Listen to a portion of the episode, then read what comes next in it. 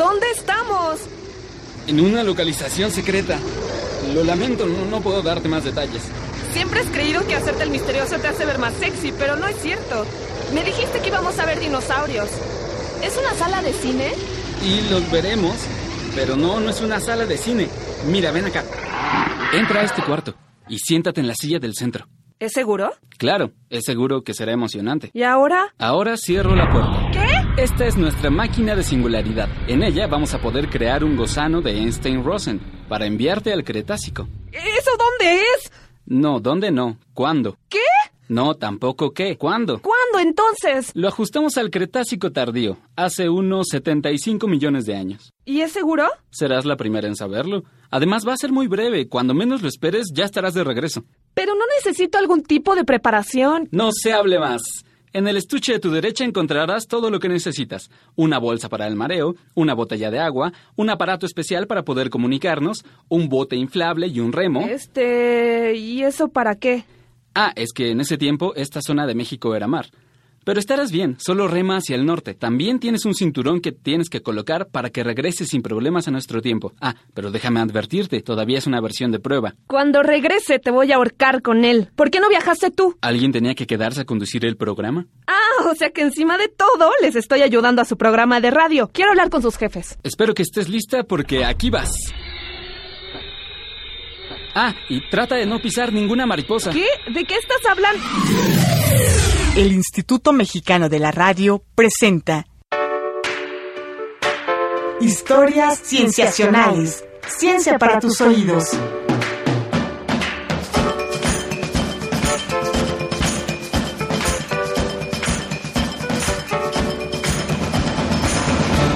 Mi nombre es Víctor Hernández. Trataremos de estar en constante comunicación con nuestra enviada especial Paulina Hernández Marroquín. Mientras tanto, les doy la bienvenida a un programa más de historias cienciacionales. Hoy vamos a hablar de dinosaurios y esperamos que sea la primera de muchas veces que toquemos el tema. Deben saber que dentro del equipo de historias cienciacionales hay verdaderos aficionados a los dinosaurios. No voy a decir nombres, pero creo que la tasa de dinosaurios de Emiliano es de las mejores que he visto. En la segunda parte de esta emisión, platicaremos con Ángel Ramírez Velasco, un joven paleontólogo mexicano que se dedica a desentrañar los secretos que conservan los huesos fósiles de estos animales. Los dinosaurios son animales que han alimentado nuestras más alocadas fantasías desde su descubrimiento en la segunda década del siglo XIX, y no es para menos. Algunas de las reconstrucciones que los paleontólogos han hecho de los dinosaurios nos hablan de animales que podían ser tan grandes como edificios de seis pisos o tan largos como tres camiones de pasajeros puestos en fila. Pero probablemente no sea el tamaño lo que haga que estos animales pueblen nuestros sueños. Basta ver el largo de los colmillos de un Tyrannosaurus rex o las garras de un Deinonychus para empezar a pensar en bestias míticas. La diferencia, claro está, es que los dinosaurios sí pisaron alguna vez la Tierra. No en vano se han escrito tantos libros y se han hecho tantas series de televisión y películas sobre ellos. Monstruos de leyenda que verdaderamente existieron y, más importante aún, que pueden estudiarse desde la ciencia. Pero ¿cómo empezó la fiebre por los dinosaurios? De eso les hablaremos en la sección de Momentos de la Ciencia. Pero, ¿qué? Ah, sí. Parece que nuestra enviada especial al Cretácico ya está lista para la comunicación. A- Adelante, Pau. En el... Cor. Tano. Agua. Viento. No, parece que tenemos algunos problemas técnicos, pero seguiremos intentando a lo largo del programa. Vayamos entonces a la siguiente sección. Momentos en la ciencia. Este año se cumple el 50 aniversario de uno de los acontecimientos más importantes en el estudio de los dinosaurios. En 1964, el paleontólogo John Ostrom guió una expedición a una región de Montana, Estados Unidos. Varias décadas antes, otros paleontólogos habían encontrado allí esqueletos fósiles de varios dinosaurios, incluyendo uno que parecía ser un pequeño dinosaurio carnívoro con dientes demasiado grandes. Ostrom conocía estos restos de dinosaurio y se propuso a buscarlos regresando a la región donde se encontraron originalmente. Su búsqueda dio frutos y junto con su equipo encontró más de mil huesos. Entre ellos estaban tres individuos de una especie que parecía ser el mismo carnívoro pequeño encontrado años atrás, pero además Ostrom le encontró unas garras de casi 12 centímetros de largo. Por eso fue que decidió nombrar a esa especie Deinonychus, que significa garra terrible. La importancia de este descubrimiento no tenía que ver con que se tratara de un dinosaurio de garras largas, sino con lo que sus características significaban para el conocimiento de la época sobre los dinosaurios. Cuando publicó sus descubrimientos en 1969, Ostrom hizo notar que un dinosaurio con las características de Deinonychus, que se notaba que era ágil y activo, no podía ser de sangre fría, es decir, tenía que ser capaz de regular su propia temperatura y de tener una tasa metabólica alta que le permitiera cazar con agilidad. Esto se oponía a la concepción predominante en el momento, según la cual los dinosaurios eran criaturas aletargadas y poco activas, así que causó un revuelo en la comunidad paleontológica. Ese debate fue el principio de una explosión en el interés por los dinosaurios, al grado de que Robert Baker, un estudiante de Ostrom, acuñó el término el renacimiento de los dinosaurios, para referirse a la fiebre por estos animales que sigue hasta nuestros días y, sobre todo, a la revolución en el entendimiento de los dinosaurios que ese descubrimiento causó. Por si fuera poco, Ostrom también fue uno de los principales defensores de una idea que solo en las últimas décadas se ha comenzado a aceptar, es la idea de que las aves son descendientes de un grupo de dinosaurios. Él propuso esto en 1972, después de hacer un análisis exhaustivo de Archaeopteryx, un fósil conocido desde el siglo XIX, considerado el ave más antigua, y del cual hablaremos más adelante. Al principio, sus ideas fueron tomadas con mucha cautela, pero poco a poco fueron ganando seguidores. En el año 1998 se encontraron en China los primeros restos de animales con plumas que indiscutiblemente eran dinosaurios, dinosaurios parecidos al Deinonychus de Ostrom, de hecho. Esto significaba que las aves no solo eran similares en su esqueleto a los dinosaurios, sino que realmente son dinosaurios. Sin embargo, a finales de siglo, John Ostrom, de casi 73 años, se encontraba ya muy enfermo y no salía de su casa. Moriría cinco años más tarde, sin obtener reivindicación en persona por su teoría, que al día de hoy está sustentada por decenas de fósiles de dinosaurios con plumas y es aceptada por la mayoría de los paleontólogos. Vamos a ver si podemos enlazarnos con nuestra enviada especial. Pau, ¿nos escuchas? ¿Me escuchas, Víctor? Ah, perfecto. ¿Cómo llegaste, Pau? Bien, caí directo en el mar, pero remé hacia el norte. Llevo varios días caminando tierra adentro. Cuéntanos, ¿qué estás viendo? Bien, eh, creo que estoy en una selva. Pero los árboles son raros y no los reconozco. Algunos tienen flores muy hermosas. ¿Algún dinosaurio? Estoy en una loma y puedo ver abajo, hacia un valle. Desde aquí veo un grupo de ellos. Hay unos de cuello largo y cola larga, muy grandes. Estás viendo saurópodos. Por la fecha probablemente sean Alamosaurus. ¿Qué más? Veo algunos más pequeños y anchos, como tanques. Parecen tener armadura. Son anquilosáuridos. ¡Ay, mira esos! ¡Qué padres están! No podemos verlos, Pau. Platícanos. Ah, sí. Son grandes y algunos se paran en dos patas y otros en cuatro. Tienen un hocico como pico de pato. Hadrosaurios. Y una cresta con forma de plátano. ¡Qué bien! Estás viendo a Parasaurolopus. Platanolopus. ¿Qué más? Están comenzando a... a cantar. Parece que están aullando. Por favor, acércate para que podamos oírlos. Ay, no puedo. En el camino hay unos animales más pequeños. Espera, vienen hacia mí. ¿Cómo son? Tienen plumas. Oh, oh, ¿caminan en dos patas? ¿Sí? ¿Las de adelante son muy cortitas? ¿Vienen en grupo? Sí, sí. Sal de ahí, Pau. Esos son carnívoros. Aprieta el botón de tu cinturón. ¿Pero a dónde me va a enviar? A donde sea menos ahí. Está bien. Restableceremos el contacto más tarde. Lo que nuestra enviada especial tal vez nos hubiera mostrado era un sonido como el que escuchamos en el fondo.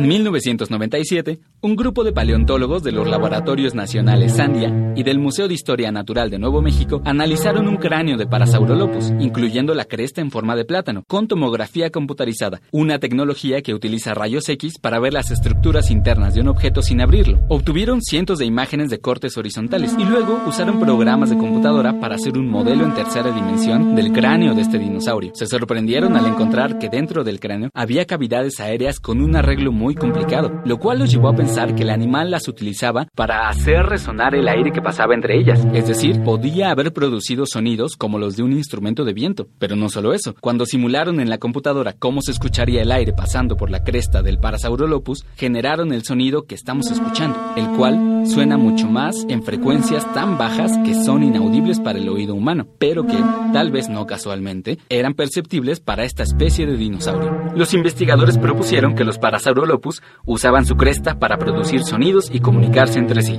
Los dinosaurios emplumados que nuestra enviada especial observó probablemente eran dromeosáuridos, de la misma familia que el de Deinonychus de Ostrom. En este grupo había dinosaurios con plumas, pero no fueron los ancestros directos de las aves. Durante el Cretácico, los dinosaurios emplumados, parecidos a aves, convivían con aves verdaderas que se parecían un poco a dinosaurios. De hecho, la que se considera el ave más antigua es Archaeopteryx, del Jurásico, el periodo anterior al Cretácico. Y sobre ella nos viene a contar un poco Ramón Sánchez, en nuestra sección Ciencia en el Mundo. Ciencia en el mundo. Ciencia en el mundo. Hola Ramón, ¿cómo estás? ¿Qué onda, Víctor? ¿Bien? Oye, entiendo que nos traes malas noticias sobre Archaeopteryx. Bueno, considerando que ya está extinto, no sé qué peores noticias pueda darte. A ver, platícanos. Mira, Archaeopteryx se descubrió en 1861, pero voy a empezarte a contar la historia un poco antes. Por muchos siglos se pensó que el registro fósil de los dinosaurios eran huesos de dragones o restos de gigantes que habían desaparecido. En 1824, William Buckland, un geólogo inglés, proveniente de la Universidad de Oxford y recién nombrado presidente de la Sociedad Geológica de su país, hizo un anuncio en la primera reunión de esa sociedad sobre los descubrimientos que había realizado en una región llamada Stonesfield. Buckland había encontrado unos huesos gigantes que creía que pertenecían a un reptil, al cual llamó Megalosaurus, que significa gran lagarto. Su descubrimiento se publicó más tarde durante ese año y fue el primer registro de lo que el famoso paleontólogo Richard Owen terminaría definiendo 18 años después como dinosaurios. ¿Qué significa lagartos terribles? Sí, pero en realidad no eran lagartos y algunos no eran tan terribles. Acuñar el término dinosaurio no fue lo único que hizo Owen. Fíjate que su fama era tal que el mismo Charles Darwin llegó a asistir a sus conferencias. Incluso le pidió ayuda para analizar los fósiles que había traído de Sudamérica en su viaje en el Beagle. Y una de sus aportaciones más sonadas fue el haber descrito un fósil del Jurásico que provenía de Alemania, el Archaeopteryx litográfica, el cual hasta el año pasado era considerado el fósil más antiguo de un ave. Porque ya no. Pues no, lo siento mucho, pero ese honor le pertenece ahora a un fósil conocido como Auronix Siu. Aurornichiu es más antiguo. Y no solo es más antiguo, es 10 millones de años más viejo que el Archaeopteryx.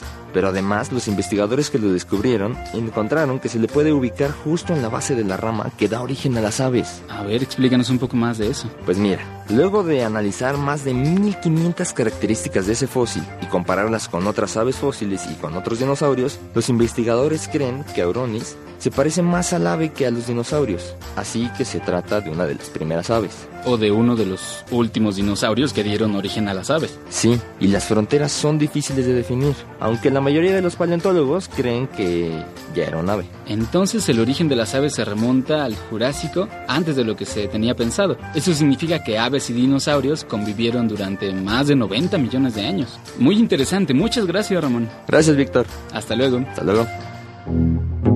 Vamos a un corte y regresamos. Tú escuchas historias cienciacionales. Ciencia para tus oídos. Ciencia para tus oídos.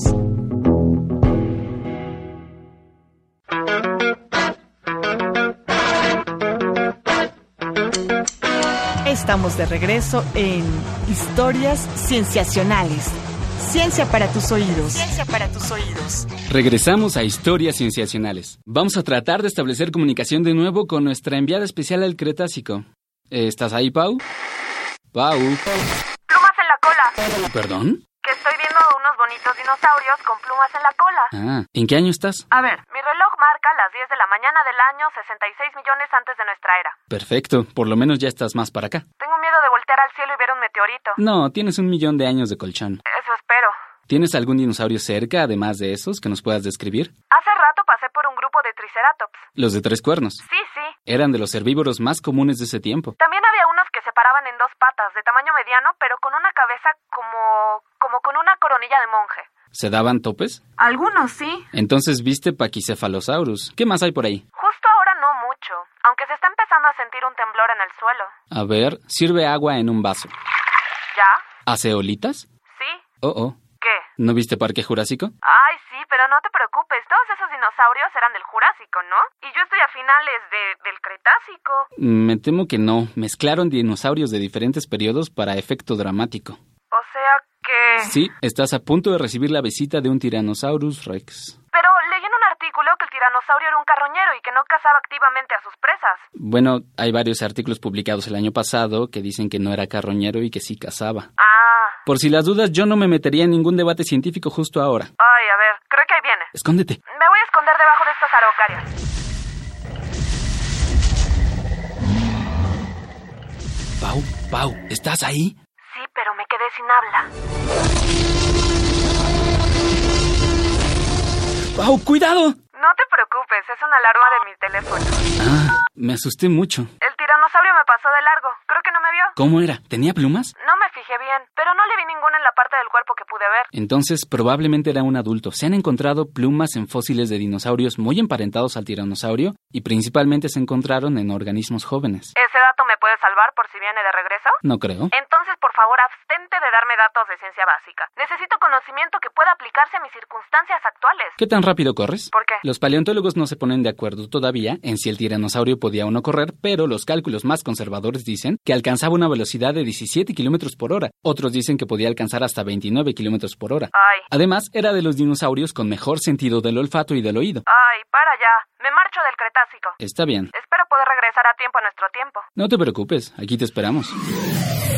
Mientras esperamos a que nuestra enviada especial llegue sana y salva a nuestro tiempo, les voy a platicar por qué no escuchó el famoso rugido del tiranosaurio. Al día de hoy, los paleontólogos aún no saben si, exceptuando los Parasaurolophus y algunos de sus parientes, los dinosaurios podían hacer sonidos, como los que hemos escuchado en películas o en series de televisión. En 2008, el paleontólogo estadounidense Phil Center publicó un análisis de los probables sonidos que emitían los animales del Mesozoico, la era de tiempo que comprende desde el Triásico hasta el Cretácico, la era de los dinosaurios. Él está convencido de que los dinosaurios no podían emitir los sonidos que él clasificó como vocales, como los de las aves o los de nosotros, los mamíferos porque todo apunta a que los dinosaurios no tenían un órgano especializado para ello. Por supuesto, podríamos estar equivocados, y quizá en unos años se encuentre un fósil que muestre que algunos dinosaurios podían hacer sonidos complejos, pero será cuestión de dejar trabajar a los paleontólogos. Vayamos entonces a la siguiente sección.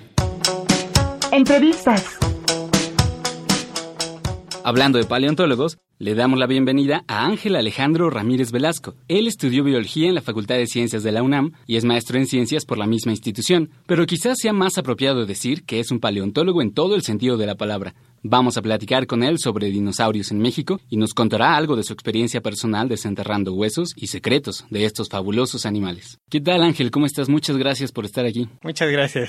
Oye, cuéntanos un poco del dinosaurio que descubriste. Ah, bueno, del... mm, Yo no lo descubrí, el dinosaurio, más bien lo descubrió otra persona que se llama Molut Benami, que también trabajaba ahí en la UNAM, era geofísico, y él fue el que encontró el dinosaurio. Yo lo que hice realmente fue terminar de desenterrarlo, porque él ya había iniciado desde el 2003, ya cuando empecé a trabajar con el material, lo limpié y ya yo lo terminé escribiendo. Entonces tu labor fue decir cuáles eran las características de ese dinosaurio y por qué se trataba de una nueva especie. Sí, eso Y sí. cuéntanos justamente cómo es que supieron que se trataba de una nueva especie y si nos puedes describir un poco las, los rasgos de este dinosaurio. El dinosaurio era un dinosaurio herbívoro de un grupo que les llamamos coloquialmente dinosaurios pico de pato. Son dinosaurios herbívoros que eran cuadrúpedos, de repente se podían parar en dos patas y tenían un pico muy parecido de un pato en el hocico, de ahí el nombre. Solo que este ejemplar, por las dataciones que hicieron este fechamiento de las rocas de ahí de Michoacán, descubrieron que eran de una edad mucho más antigua que los fósiles dinosaurios que se han encontrado en Coahuila. Por un lado teníamos la edad de que el animal era más antiguo. Eso ya nos indica que era una nueva especie. La cuestión geográfica también. La gran mayoría de los dinosaurios mexicanos se han encontrado al norte del país. Sonora, Baja California, Chihuahua, Coahuila. Y este era michoacano, es que tampoco nada que ver. Y ya después la tercera parte era las cuestiones de su morfología. El dinosaurio, algo que lo diferenciaba de los otros pico de pato, era que tenía unos rasgos primitivos en su cadera. No tenía así los algunas proyecciones en el hueso que normalmente tienen ahí en la cadera. El animal te- tiene unas espinas altas, haciendo que su lomo se vea así como más jorobado o alto, a diferencia de los demás pico de pato. Y algo, un rasgo que también lo denotaba muy primitivo, es que no tenía tantos dientes como los, la cantidad de dientes que tienen los pico de patos más avanzados. Para aclararlo, los pico de patos más avanzados llegan a tener alrededor de 140 dientes en total. Este nada más tendría alrededor de 50 dientes. Entonces, encontrar eh, los restos de los dientes de este animal fue una parte importante, porque además, según entiendo, no encontraron un esqueleto completo, sino fragmentos de varios huesos. Lo que se encontró como en porcentaje podemos decir que fue alrededor del 60%, porque se encontró gran parte de la columna. El problema fue que no se encontró gran parte del cráneo y de ahí son como unos 30 o 23 huesos. Y sin embargo, a partir de esos huesos uno ya puede, bueno, los paleontólogos ya pueden inferir que se trata de, de nuevas especies. Cuéntanos un poco del nombre de este dinosaurio, que me parece un nombre muy bonito para un dinosaurio. El dinosaurio, a mí se me ocurrió ponerle un nombre náhuatl para que fuera como que más mexicano. Y no en latín como es normalmente el, la lengua que se usa para nombrar especies. Bueno, ya en la actualidad utilizan de todo. Yo le puse el nombre del dinosaurio, le llamé Huehuecanautlus tiquichensis. Viene del vocablo huehuet, que huehuet es antiguo o viejo, y canautlu o canautli significa pato. Y entonces la segunda parte del nombre, ¿a qué se debe? Es al pueblo en donde se encontró el dinosaurio. Se llama el pueblo Tiquicheo y de nombre de Tiquichensis. Huehuecanautlus tiquichensis. Qué bonito. Me imagino que esta pasión que tienes por animales tan fascinantes como los dinosaurios data de mucho tiempo atrás. Desde niño tienes este interés por ellos. A mí siempre me gustaban, pero yo este durante la primaria nunca conocí este a paleontólogos ni la secundaria. Ya fue hasta que iniciando la prepa una maestra que me daba física y química me dijo que podía visitar un museo, el Museo de Geología que está en San Cosme. Allá fui y conocí al maestro Luis Espinosa, al maestro René Hernández, y ahí descubrí que sí existía la paleontología en México. Gracias a ellos, junto también con otra persona que estaba ahí, Jesús Alvarado, que también es paleontólogo ahora del Instituto de Geología, él me enseñó también como que a adentrarme a la paleontología como tal. Dijo, ah, pues yo te llevo al campo, te llevo con mis alumnos de la universidad, te acompaño para que veas. Y así me enteré que realmente era lo que me gustaba. Algo que te queremos preguntar es, ¿cómo hacen los paleoartistas, que se les llama, para hacer reconstrucciones de dinosaurio cuando a veces lo único que tienen para trabajar son fragmentos de hueso? Digamos que los paleoartistas serios lo que hacen es estudiar de los artículos el dinosaurio que van a hacer. Es importante que él escoja un individuo. Ellos tienen que hacer un estudio anatómico, tienen que saber mucho de musculatura. Al ver el hueso, tienen que saber dónde se insertan los músculos para darle un mayor grosor y hacer el dinosaurio pues, prácticamente como si estuviera vivo. Darle la musculatura y ya al final, si en el registro fósil o los fósiles se han encontrado impresiones de piel, eso agregárselo ya en la parte final. Ok, bien, porque eso es lo, digamos, la piel es, es un tejido blando, entonces es muy difícil que se conserve. Sí, bueno, ahorita ha habido unas cosas medio raras, pero sí, últimamente... Sí, ¿por qué? Ya ahorita se han encontrado más tejido blando en los Mm, dinosaurios. Por ejemplo, ya se han encontrado piel, hay mucha piel, se han encontrado plumas en los dinosaurios, escamas. Últimamente no tiene mucho que vi una, un- una reconstrucción de un dinosaurio que le encontré una especie de como corona como la que tiene los gallos la gallina en la parte de arriba, pero hecho de piel con escamitas Sí. de un dinosaurio pico de pato. Mm. Entonces, para entonces decían, pues eso, ¿cómo íbamos a saber que tenía Claro. eso? Si no tiene hueso adentro, es pura piel. Sí. Y es nada más porque se encontró recientemente. Sería una cosa muy diferente de los dinosaurios últimamente. Efectivamente, nuestra concepción, nuestra imagen que tenemos en la mente de los dinosaurios necesariamente cambia conforme se hacen nuevos descubrimientos. También queríamos preguntarte sobre el tema llamado paleopatologías, que es cuando los paleontólogos encuentran enfermedades en los dinosaurios y las pueden inferir a partir de sus huesos. Cuéntanos un poco de esto. Sí, lo de las paleopatologías, bueno, aquí en México normalmente lo hacen los antropólogos. En cambio, en los- el estudio de paleopatologías y de los animales se ha hecho muy poco, en, principalmente en animales cercanos a los restos humanos como perros, de repente lo han hecho, pero no se ha abundado mucho. Vemos que la paleopatología en la cuestión de dinosaurios apenas la abordé, pero también fue principalmente por el dinosaurio el Huehuecanautlus. Mm, cuéntanos un poco. Como ese, en ese dinosaurio, uno de los huesos de las vértebras se encontró con una bola grandote que estaba uniendo tanto una vértebra con una costilla derecha. Prácticamente la soldó.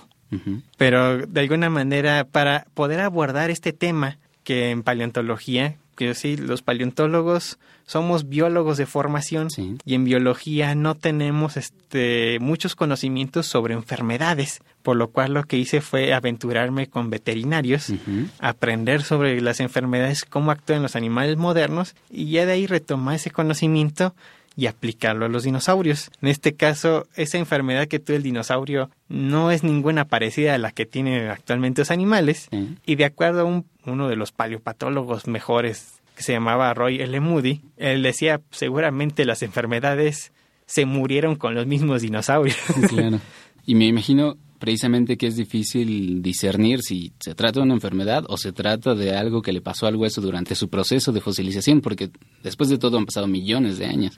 Muy bien, esa, esa parte sí hay que saber diferenciar entre si el hueso se deformó por cuestiones de aplastamiento de la roca o si se deformó porque el animal tuvo una deformación desde el nacimiento del dinosaurio. Es que para resolver eso, por eso es importante saber cómo reacciona el hueso. El hueso nos deja como una especie de pistas que nos indican realmente cómo reaccionó, cómo se movió. Y el hueso, hasta ahora, lo que saben los médicos veterinarios y los de medicina humana, saben que el hueso reacciona de dos maneras o prácticamente se corroe, como si el hueso se corroyera y se hacen hoyos y huecos muy feos, o se infla, que es lo que le llamamos como tumores.